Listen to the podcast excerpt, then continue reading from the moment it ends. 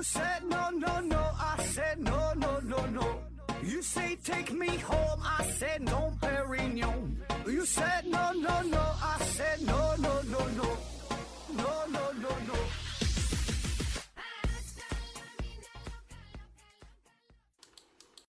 拼命探索，不计后果。欢迎您收听思考盒子，本节目由喜马拉雅平台独家播出。今天呢，还是回答听友的问题。第一个问题，杨黑一号啊提问说：何总，松果里面为什么没有看到过松子儿啊？挂在树上的，落在地上的，我一次都没看到过松子儿。那么这个松子儿啊，它都去哪了？呃，关爱点点回复说，我也有这个疑问啊，我不想取什么昵称回复说，是有松子儿的，但你问的这类松树的松子儿啊是非常小，也就像半个葵瓜子儿那么大啊，很多都是发育不良、不饱满的。你去捡几个松子儿，剥开鳞片就能看得见啊，其实能吃的就是能吃啊，就是太费劲儿。嗯、说咱平时捡的那个那个松松塔呀，对吧？就就那东西上面它没有那个松子儿。啊，咱想吃的那个松子儿，你得专门买啊，然后那个油挺大的，是吧？嗑那个东西吃，然后能看着那个小松鼠也是爱吃这个松子儿。那为啥平时捡的这捡的这个松塔上面没有这个松子呢？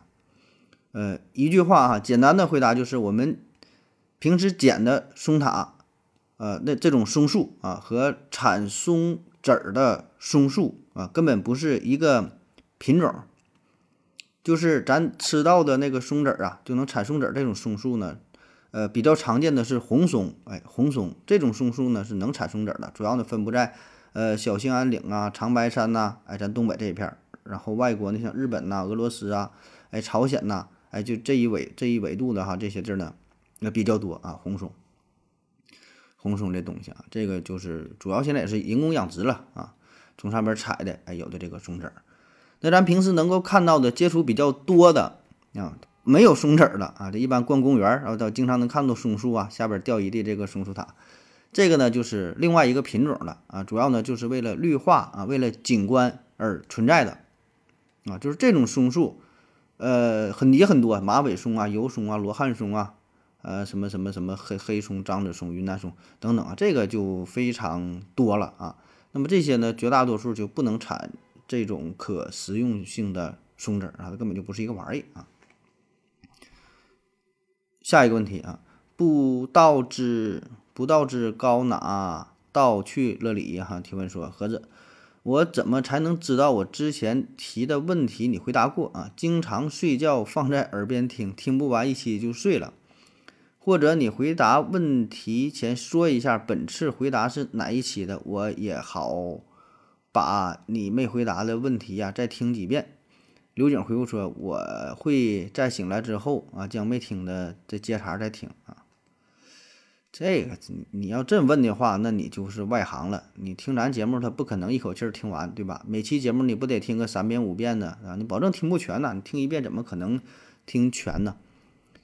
嗯，然后说让我怎么说一下这期是回答哪一期节目？这玩意儿他没法说呀。我们的回答也是比较随机的啊，因为问题比较多呀。你看一期节目留言得干到几百条，对吧？就说明有几百个问题。那么这么多的问题，这个我也没法说是从第几个到第第几个，对吧？你也没法数这东西啊。哎，所以你就你就将就着听吧啊，你就多多听两遍呗，对吧？多听两遍，听一听这就。保证能找到你问的那个问题了。下一个问题哈，赵国俊提问说，呃，拼夕夕为什么可以明目的宣传九块九能买到苹果手机？一次两次不信，但是呢，总看到我都怀疑是不是真的能买到，都想试试了啊。没有人比我更懂定义，回复说，哎，可以试试，就算抢不到也能体验一下拼多多的数学培训班，让你用实际操作来感受一下什么叫做极限，什么叫做无限接近，但永远不等于啊。不到之之高哪道去了里？回复说不用试了啊，和买彩票差不多，有人中但概率很小，很小，很小啊。呃，说拼多多上边宣传这个事儿是吧？经常看到说九块九就能买到苹果手机啊。呃，首先嘛，就是人家敢干这个事儿啊，说明他保证是也是咨询过法律法律顾问啊，就是说他这事儿是不犯法的。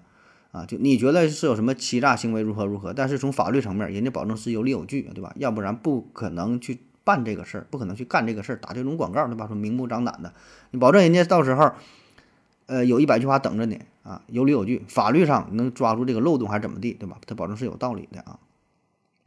那么九块九买苹果手机，这里边吧，既有数学上的问题哈，同时呢，也有这个语文上的问题啊。那从语文的角度来分析吧，就是他这个描述说九块九能买到苹果手机啊，这个说法呢没错啊，但是呢，就是严格来说，这个这个说法是不严谨的，就是九块九能买苹果手机，呃，你可以理解成说两块钱能中五百万大奖。对吧？就是一个道理，就是你说你能不能买，就是有这种可能性，但是是不是一定能买到，那未必，对吧？你说两块钱能不能中五百万大奖，保证有这种可能啊，对吧？那九块九能不能买到苹果手机，保证有这种可能啊，但是这种可能性多大，那人就不管了，只要有这种可能性，哎，那就 OK，对吧？人家就可以用这句话来宣传。是吧？就是给你这个机，给你这个机会了，但是你自己没把握住，对吧？你自己理解错了，那就是你个人的问题了啊！你你就消费者理解的是，我花两块钱就能中五百万，我我九块九保证就能买到苹果手机，对吧？人家是从另外一个角度去分析，说这是数学上的问题啊，啊，这语文上的问题。呃，再有就是数学数学上的问题，从数学角度去分析的话，咱们现在花的这个钱哈，是最小的是一分啊。但是呢，对于拼多多来说，完全不是这样的啊！一分呢还能分成一百份啊，每一份呢还能分成一百份，对吧？前一阵不有个新闻报的一个主播在线让他的粉丝帮着就是刷单，不不算刷单，就是砍价嘛，对吧？不是砍多少人嘛？一千个人、几千个人一起砍，一起砍，然后砍了半天还没砍成功哈，就就砍疯了哈，几千人、上万人一起砍啊！所以呀，这个问题啊，就是连牛顿和莱布尼茨都无法解决的啊，就是无限接近九点九元。无限接近这个是不这个这个这个到多少钱了？但是呢，就是达不到这个九点九，对吧？你最终永远会差那么零点零零零零零零零零零零，就中间不知道多少个零点儿啊，这个零啊完事儿一，对吧？就中间使劲往里添零去呗啊，就看你有没有耐心啊。只要你有耐心去砍价，那么你就可以在这中间添上无限多个的零哈，永远也达不到这九点九。最后呢，把你的耐心耗尽啊，这个他的这个打法嘛。下一个问题啊，赵国俊啊提问说，为什么人类的头发呀可以一直长，其他灵长类却没有和人类一样，呃，这种一头秀发啊？动物界也很少有像人类这样的可以长这么长的动物啊。说咱人类头发可以这么一直长下去，嗯，其他动物呢，其他灵长动物不像人类这样啊，有这么一头乌黑秀丽的长发啊。呃，其实也是啊，你这个说法也是不够严谨的，严格的说。人类的头发也不能无限的长下去，对吧？你说一直生长，呃，只是说我们这个生长周期处于一个生长周周期之内，你可以看到这个头发呀，哎，是一直长。但是呢，这个到了这个一定长度之后啊，它也有一定的极限，那么那么它就不长了啊。当然，我们通常是没等这个头发到达它的生长极限的时候，就已经哎剪头了，谁也不会留那么那么长，对吧？那动物呢也是如此啊，动物也是如此，呃，这个道理呢是一样的，只不过呢就是咱人类的这个生长周期吧，长的这个极限这个长度吧会长一些啊。人类的头发啊，这个极限长度大约是一点五米，就是你不管放任它自己长，哎，它最多能长到一点五米，你再长它也长不到哪去了啊。咱说是绝大多数情况下哈，你就别说世界纪录那好几十米那也有啊，那绝大多数情况下就是一点一点五米，对吧？所以呢，咱们不等到一点五米，它就。它就已经剪了，所以给我们的感觉就是这个头发一直在生长，对吧？这是其实这是一种一种一种错觉啊。那么这个动物呢？动物那就是不一样了，对吧？不管是猴子啊、猩猩啊，它这个毛哈，它长得它就不会长得那么长啊。这个事儿当然是也跟进化有关，对吧？你看咱们人类进化之后，你身上的毛不就是没了嘛？啊，也不是没了，是退化了吧？就变变成这个汗毛，对吧？就是非非常非常短。然后呢，这个头发上的这个头发确实变得非常长啊，所以不同部位、不同器官的这个这个毛发啊，这个毛啊，有的变长了，哎，有的变短了，所以这就是结合人类自身的情况嘛，对吧？进化了嘛，对吧？你头发长，遮阳的作用啊，散热的作用啊，对头部保护的作用啊，对吧？所以呢，越长越长越长越长啊，身上越来越短啊，这么个情况。下一个问题，慌慌的提问说：“何子老师哈，如果地球不自转，那么我们一年呢也会有一次昼夜交替啊，就是干公转是吧？有一次昼夜交替。那么问题来了，我们一年这个昼夜交替了三百六十五次，那么地球这一年是自转了三百六十四次嘛？啊，往西点回复说，年呐有两种，你前面说的呢叫做公转年，后面的那个叫做周期年啊，两者定义和经历的时间不一样啊，所以呢才会有闰年啊。嗯，说这个转圈和过年的事儿是吧？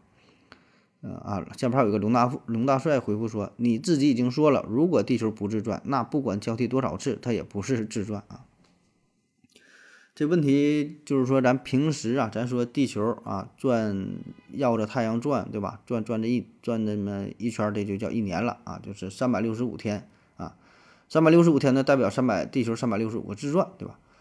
那么你自转一次是一天。但是实际上呢，就是你转这一年的时候呢，这里边又包括了一次公转，也就是说啊，它绕着太阳转了一圈，对吧？绕着太阳转一圈，那它绕着太阳转一圈，实际上呢，呃，也可以理解成他自己也转了转了一圈，啊，所以真他这个问题的说法就是，真正的一年实际上是转了三百六十四圈，就是三百六十五天嘛，啊，减去这一个。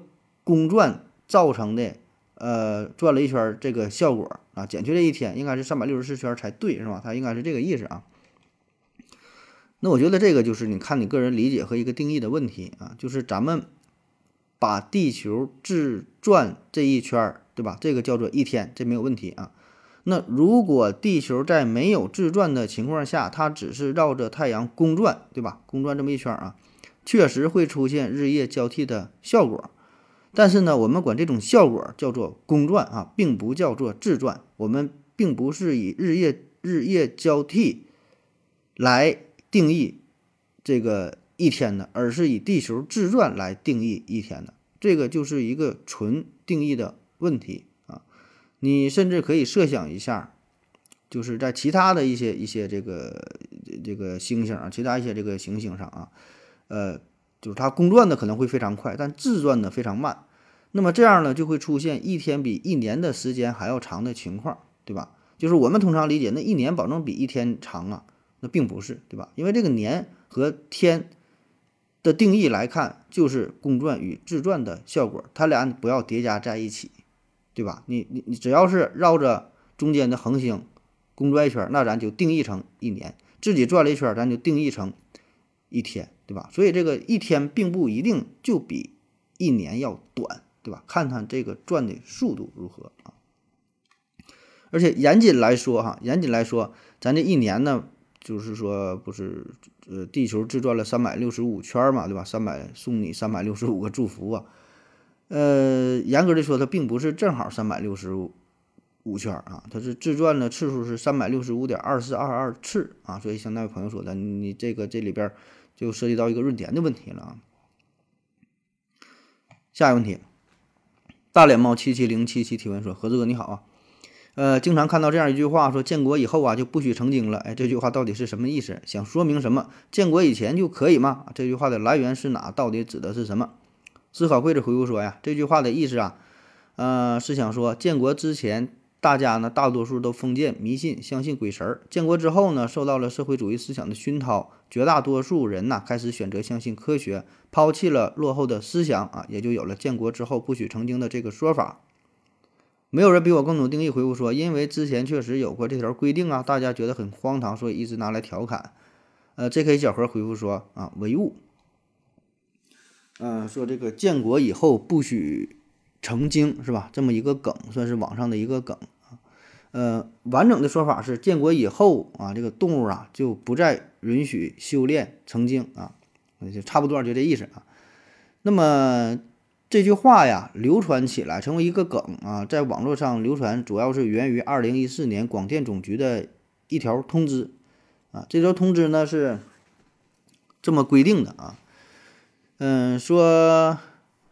第一条啊，二零一五年四月起，哎，实施限外令，海外剧呢将延迟半年播出。第二条呢，演员名人不得主持养生节目啊。第三条，二零一五年起，一部电视剧将最多在两家卫视联播。第四条，九月底到十月底必须播爱国主义和反法西斯题材。第五条，严打婚外恋一夜情。第六条，青春校园片可以出现早恋，但不许成功啊。第七条，建国以后动物不允许修炼成精啊，这么几个要求啊。呃，所以这个事儿一一一说出来之后，播出来之后就引起了轩然大波啊，在网上呢就是这个讨论的非常的热烈，对吧？这里边有一些规定，咱可能哎觉得这个挺奇葩、挺搞笑的哈，有点无法理解啊。但是呢，人家广电总局也是辟谣了，说根本就没有这么回事儿啊，这个可能就是一些误解，或者是有一些。网友啊，哎，刻意的就整整了这么这么几个事儿，就不是人家光光光定总局广电总局啊说的啊，但是辟谣效果也不明显，大伙儿就把这个当当成真的来看了啊。特别是这个第七条，建国以后的动物不允许呃成精啊，这么一个事儿。嗯，其实它的出发点呢，我觉得也可以理解，就是咱们电影电视剧啊什么这些都会拍一些妖魔鬼怪的题材，对吧？这个太多了，像什么。就是哎，什么什么狐狸精啊，什么画皮之类的，不很多对吧？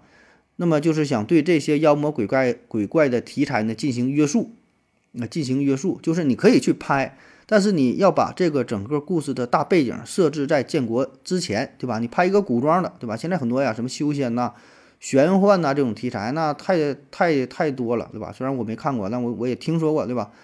呃，咱以前有这个《白蛇传》呐，还有什么什么《封神榜》《西游记》。呃，八仙过海、聊斋，对吧？这这聊斋，你这多典型了，对吧？但是这些题材呢，都是在过去，啊，都是建国之前，都是什么什么唐代呀，起码是清代，对吧？这些事儿啊，那为什么说建国之后就不让再拍这类题材？呃，不，这么说不对，就是这类题材你再拍，不能以建国之后作为背景，对吧？你不能说啊，改革开放之后了啊，在北京啊，在上海，在哪发生了一个什么什么什么事儿，这个是是不让的啊。主要呢就是想破除封建迷信的这个影响呗，咱说传播一些正能量，传播一些科科学主义啊，这个我觉得是很很正常的，啊，很正常的啊。而建国以后不让成精这个词儿呢，最早呢也不是广电总局提出来的啊，很早很早就有啊，很早很早就有了，对吧？只不过就是广电广电广总说广电总局呢啊，广电总局呢让这个事儿在网上又又火了一把。下一个问题，VYCBP 提问说：“请问何志老师，同样温差下呀，这个空调制冷和制热哪个更耗电啊？”刘景回复说：“都说空调制热更耗电，燃油燃油车的呃空调除外啊。呃，说这个制冷和制热哪个更耗电啊？就是咱咱就说家用空调这一块哈，对你说燃油车那是另外一事儿了。你燃油车你要是说制热的话。”它也不用制热，对吧？这发动机直接工作的时候产生的热量分一部分就就当制热了啊。制冷是正经，它得制冷，得用这个压缩机什么工作，对吧？那咱说一般家用的空调啊，制冷和制热哪个更费电啊？呃，理论上应该是一样的，制冷和制热理论上的功率是一样，就是你要算的话，这个数它应该是一样的。这个空调工工作嘛，主要是利用这个压缩机，然后进行制冷啊。那你换句话说，你如果你现在二十度，你想把这个温度提升到二十五度和变成十五度，对吧？上下都是五度的变化。如果单纯从数据的计算来看，结果是一样，是吧？都费电的效果是一样的。呃，但是通常来说呢，制热会更耗电一些啊。当然我们说是一般情况啊。嗯，如果你要是特别冷或者是特别热啊，那那那这个空调具体这具体哪个更耗电就。就不好说了，而且呢，你要特别冷和特别热、特别热的时候，这空调它也没法工作，对吧？你零下已经是二百五十度了，你给我降到零下二百六十度，对吧？一般空调没有这个功能，对吧？下一个问题，呃，VYCBP 提问说，请问何志老师啊，为什么我们读到外国人名字的时候啊，就会知道他的性别啊？就是说你读他就感觉他他是男的还是女的，是吧？没有人比我更懂定义。回复说，因为宏观审美啊都是一致的。比如我们国家的翠花、湛钢啊，人们总是把美好的、娇贵的、脆弱的事物呢用来给女性起名，而比较坚强的、勇敢的、硬实的词汇呢给男性来取名啊。国外当然也是如此。比如英国烂大街的男人名叫威廉这个词儿啊，原意呢就是强有力的战士，而维纳斯呢原意就是白色的、纯洁的、美好的啊，所以那女孩都用这个维纳斯起名啊。嗯，还有呢，往西点回复说，哎呀妈，这好几个人帮着回答。往西点回复说，然后刚才说的英国人名啊，如果是俄罗斯人的特征就更多了，通常不用结合上下文。比如说，普京的全名叫做弗拉基米尔·弗拉基米罗维奇·普京啊，意义的话呢，就是弗拉基米尔啊（括弧他的名字一个典型的男名啊），然后是弗拉基米尔的儿子啊，他的爸爸和他同名，嗯，然后是普京啊，就是他和他爸的姓啊。如果普京是个女的，起名就会是这样啊，娜塔莎啊。括弧典型的女女名，然后是弗拉基米尔，呃，叶夫娜啊，意思是弗拉基米尔的女儿啊，普京娜啊，意思就是普京的结婚以后换了夫的姓啊。往西点又回复说，这是一个英语专业的问题啊，一个是一个词有的只能做男名，有的只能做女名，有的只能做姓，也有很多可以做两个或者三个的哈，都行。碰到这种情况，碰到后面几种情况就要结合上下文去判断。英文英语的阅读题啊，阅读题很可能就考这些东西啊。呃，基本大伙儿回答的差不多了哈。呃，说咱看到一个外国人的名字，呃，十有八九，哎，基本就能猜出来这个人啊，这个名是男的还是女的啊。但是呢，你说这个事儿吧，我觉得又分为两种大的情况啊。一种情况呢，就是你看到的这个外国人的名字，所谓的外国人的名字，他已经翻译成汉语了。那么在这种情况下，就是翻译的时候已经。考虑到了性别的问题，已经对这个名字进行处理，加上了专有的性别属性特征。比如说哈，叫玛丽，哎，你听着是个女孩名嘛，对吧？那他写的时候也是马是王字旁加个马，丽呢他写成美丽的丽，对吧？如果他写成那个厉害的厉，哎，厉害厉害是吧？厉害呀！你写成那个力或者什么力量的力，站立的立。那么这个时候可能就偏于男性，但是我们默认的玛丽就是女孩名，写的也是写成美丽的丽。再比如说菲欧娜，对吧？你看这个字，菲欧娜，菲是草字头加个非常的菲，娜呢是女字旁的娜，你一看这就是女的，对吧？还有伊娃，对吧？伊娃这娃字女字旁加娃，还有艾丽莎，你看艾丽莎，丽也美的丽，莎是草字头的莎啊。卡洛琳，对吧？卡洛琳，啊，王字旁加个琳。那俄语就更明显了，对吧？安娜卡列卡列尼了，安娜。就是说一个短点的，安娜、阿丽娜，对吧？叶琳娜、伊丽莎白，还有什么各种娃，科科佐娃啊，伊辛巴耶娃啊，罗尔莫娃啊，你看这都是娃字辈的。你看这个娃，那就是女孩。所以这个翻译的时候自带性别倾向，对吧？你要是男的，那就是俄罗俄罗斯人一翻译什么什么司机，什么什么司机，对吧？大卡车司机、大客大大货车司机啊，一带上司机，听着那就是男的老司机。所以我说这种情况的话，就很容易去判断。那并不是因为我们有这种超强的能力、这种感知的能力，而是翻译中文之后，它已经自带了性别属性啊。那另外一种情况就是没翻译成汉语的人名，就纯外国人的名字。那我感觉在这种情况下，其实你挺难判断他的性别的，除非是一些烂大街的名，就像刚才说的什么什么威威廉姆斯啊什么，对吧？那或者像什么汤姆、像杰瑞哈、加菲是吧？这个名儿你一听啊，我听过，知道这个名儿是吧？一说约翰啊，又杰克对吧？这都知道是个是男孩的名儿啊。有一些非常有特征的，就这个是女孩名儿。你是认识这个单词，你是知道啊。如果给你一个全新的单词，你不认识这个单词，那个不知道是什么意思，你也都不会读、不会发音，就写在纸面上几个字母拼在一起，你给我判断一个它是男的还是女的，你判断不出来，对吧？你你也不学过，你哪知道啊？下一个问题，一生有你提问说：盒子你好，在太空当中啊，这个航天器调整发动机，呃，姿势调调直发动机啊，在真空环境当中是怎么获得反重力的啊？呃，怎么获得反作用力的？没有人比我更懂定义。回复说，最开始的时候啊，就是直接用燃料推进器，因为太空当中都是微重力环境，所以呢，改变姿势也用不了多少燃料。不过最显著的特点，最显著的特点就是太笨重啊。而且呢，燃料总有用光的那一天，所以呢，现在人们的目光啊，都转移到了电推器、电电推进器上面。离子推进器就是非常典型的一种方案。往西点回复说，往外喷东西，自己就可以这个向后退了啊。小熊猫来回复说，喷工质啊，想起了《三体》里面的有工质和无工质的发动机。嗯，就是主要想说，在太空当中没有空气是吧？真空啊，真空可空了。真空环境下，那么如何获得一个反作用力，能让自己调整一个姿势，调整这个角度状态啊？呃，其实这个事儿吧，你这问题有很大的误导性啊，就是这里边跟是否真空没有关系，就是反作用力的这个作用效果跟它是否是真空状态没有关系，并不是依靠这个空气啊。当然，因为我们在地球上生活，我们看到的什么飞机的飞行啊、鸟类的飞行啊，这些绝大多数都是要借助于空气的啊。但实际上，你在太空当中，这种没有空气、这种真空的状态下，作用力与与反作用力的关系仍然存在。作用力和反作用力嘛，对吧？大小相等，方向相反啊。牛顿的公式依然成立，对吧？人家这个公式也没说只有在呃这个有空气的情况下才能成立，真空依然如此啊。那么这个飞行器，如果说你能在太空飞行，你能够向后喷射气体的话，自然就会产生一个向前的推力，作用力和反作用力这是大小相等，方向相反，同样适用。而且呢，因为在太空当中阻力很小。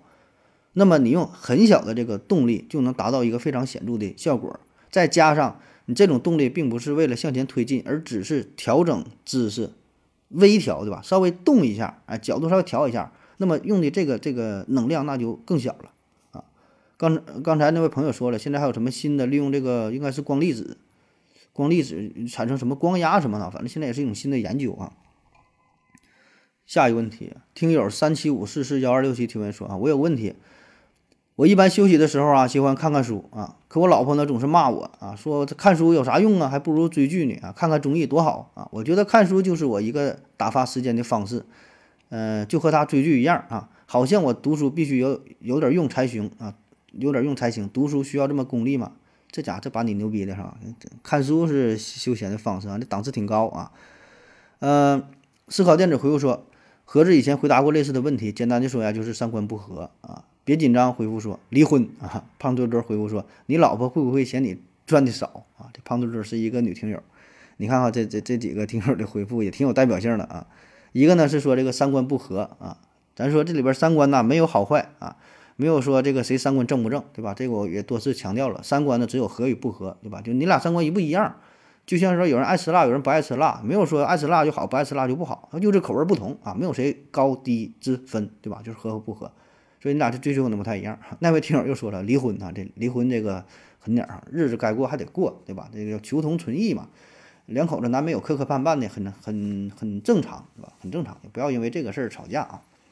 胖墩墩回复说嘛，胖墩墩这个这是我的女粉丝哈，那个伤心伤心流泪的女粉丝改名叫胖墩墩了。他说你老婆会不会嫌你赚的少啊？我觉得这个说到点子上了啊，这也代表了很多。广大女性听友的心声啊，你说你什么看书啊，怎么地呀，没有用啊，都是表面现象啊。归根到底呢，还是因为嫌你赚的少。你要是马云的话哈，你马云赚那么多钱，他天天看书，天天泡图书馆里，他媳妇儿也挺开心啊，也不能说啥啊。那么这个问题吧，我再扯几句哈，说说我的一些观点啊。呃，简单的说就是，你呢把这个看书当做成一种休闲放松的。方式对吧？哎，觉得看书的时候，心情啊是怎么的很舒畅，整个这个状态也很好，很舒服，对吧？然后呢，你老婆觉得看书没有用，不如玩游戏，不如看综艺。她觉得放松的方式呢，就是得玩儿，哎，就得是追剧。这就是我们不同的人对于放松方式的不同理解，对于读书的不同理解。你看啊，这是两个事儿哈，一个是放松，一个是读书啊。但是第一个说放松，那通常我们一说到放松，首先想到的就是去酒吧喝点酒，对吧？男男男生玩玩游戏，对吧？看看球赛，然后呢，或者是什么出去唱个歌，对吧？去酒吧，对吧？然后烤点串儿啊，吃喝玩乐。女生呢，可能比如说看个电影，哎，追剧、刷剧、看综艺，啊，这这这个这这个这个叫叫叫放松，对吧？当然，这个是绝大多数情况下我们想到的放松，但是看书这也是一种放松啊。对吧？有一些比较小众的形式，哎，这你说说起来也有点悲凉哈。说实话有点悲凉，看书都成了一种小众的放松形式了哈。你说看书对吧？钓鱼，哎，有人觉得钓鱼挺放松，一坐坐一天挺好。但有人觉得不行，这这钓鱼有什么意思？多闹心呢，搁那坐一天多无聊啊，对吧？哎，有人觉得打麻将放松，啊，这一打麻将，小小小麻麻将一抓哈，这个心情嘛，很很很嗨，哎，很嗨。那有人就不行，就坐坐不住啊，坐半天屁股疼。所以你看，对于放松方式的理解是完全不同的，啊，比之蜜糖，吾之砒霜，是吧？就这人觉得这个是放松，那人觉得这就是一种折磨，啊，而放松，而这个读书这个事儿又成为了争议比较大的一种放松方式啊。那咱再说第二点，就说这个看书啊，看书这个事儿啊，我们通常。嗯，或者绝大多数人可能不把它当做是看这这这这个放松，对吧？因为上学时候看书看书就觉得挺累的，这怎么能是放松呢？这不是折磨嘛，对吧？而且呢，在我们普遍的观点当中，觉得这个看书是有强烈的目的性的。为什么看书，对吧？万般皆下品，唯有读书高。为什么看书？书中自有颜如玉，书中自有千钟粟，书中自有黄金屋。那么这个也是与我们从小受到的教育有着很大的关系。小时候咱们上学哈，家长老师都告诉咱们好好学习，对吧？看书啊，学习学文化，长本领，以后找个好工作，挣大钱，娶媳妇儿，买大房子，买好车。所以你看，看书总是与后续的这些事儿联系在一起。那么这个看书就不是一个单纯的目的，看书它成为了一种手段。通过看书你可以赚钱，对吧？中间什么获取的知识啊，什么自我熏陶啊，什么人生价值的体现呐，什么知识水平啊。都他妈没有用，对吧？最后就是为了赚钱，而实际上真正看书看的是啥啊？赚钱当然是一方面，也是其中很重要的原因。同时，看书可以让你更加深刻的、更加广阔的去看待这个世界，认知这个世界，去寻找真理，去寻找人生的意义，对吧？这些才是看书本来的作用。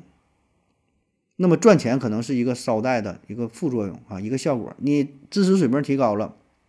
眼界提升了，本事学会了，赚钱是水到渠成的事儿，啊！但很遗憾，我们恰恰把这个事儿弄反了，对吧？看书学习就是为了赚钱，中间那些事儿全都忽略掉了，所以这个是一个稍微有点、有点、有点悲哀啊。那么。在这种情况之下，对吧？就像您爱人的这个理论，我觉得也是很有代表性啊。这里边咱也不是说批评人家说这怎么就是眼光什么短浅什么，完全不是这样的。我觉得这个很有代表性，很多人的思想就是这样，对吧？你看书你不赚钱的话，你看这个书就是没有用，就是在浪费时间，对吧？你看书又这么痛苦又这么折磨，你从中没有任何快乐，对吧？你怕哪哪怕你是看《金瓶梅》，看这玩意儿他妈有什么用，对吧？你能看懂吗？不如他妈看点片儿，直截了当。所以呢，嗯，怎么办哈？